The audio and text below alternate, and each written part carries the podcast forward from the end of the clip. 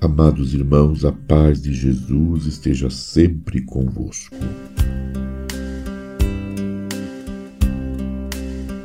Maria, sinal de segura esperança e de consolação para o povo de Deus peregrinante.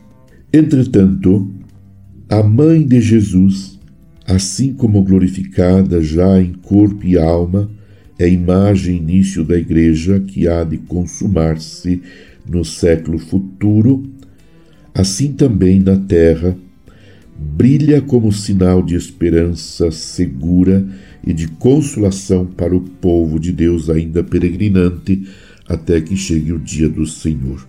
2 Pedro 3:10.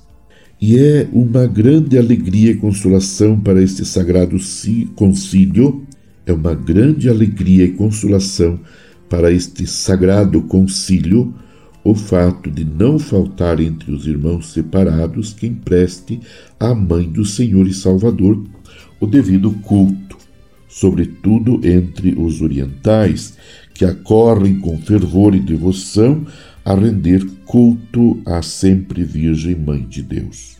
Dirijam todos os fiéis instantes súplicas à Mãe de Deus e Mãe dos homens, Mãe dos homens e mulheres, para que ela, que assistiu com suas orações aos começos da Igreja, também agora, exaltada sobre todos os anjos e bem-aventurados, interceda junto de seu Filho, na comunhão de todos os santos, até que todos os povos, tanto os que ostentam o nome cristão, como os que ainda ignoram o Salvador, se reúnam felizmente, em paz e harmonia, no único povo de Deus, para a glória da Santíssima e Indivisa Trindade.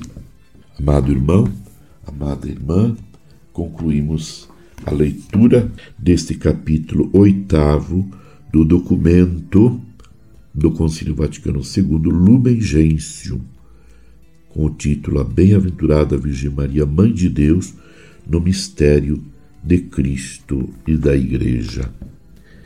E nesse tempo do advento, aguardando Jesus que vem, participando das novenas de Natal, nos preparando espiritualmente para receber Jesus, que veio, que vem, que virá, que possamos todos juntos, com alegria, com piedade, com fervor no coração, com ardor missionário, com, em profunda comunhão com toda a Igreja, que nós todos permaneçamos unidos em oração com Maria, a mãe de Jesus.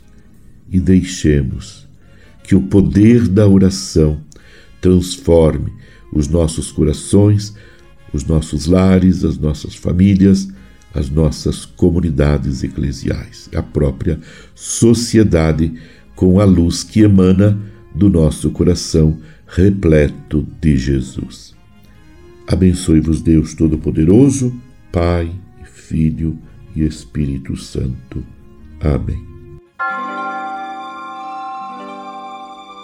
Você ouviu Palavra de Fé com Dom Celso Antônio Marchiori.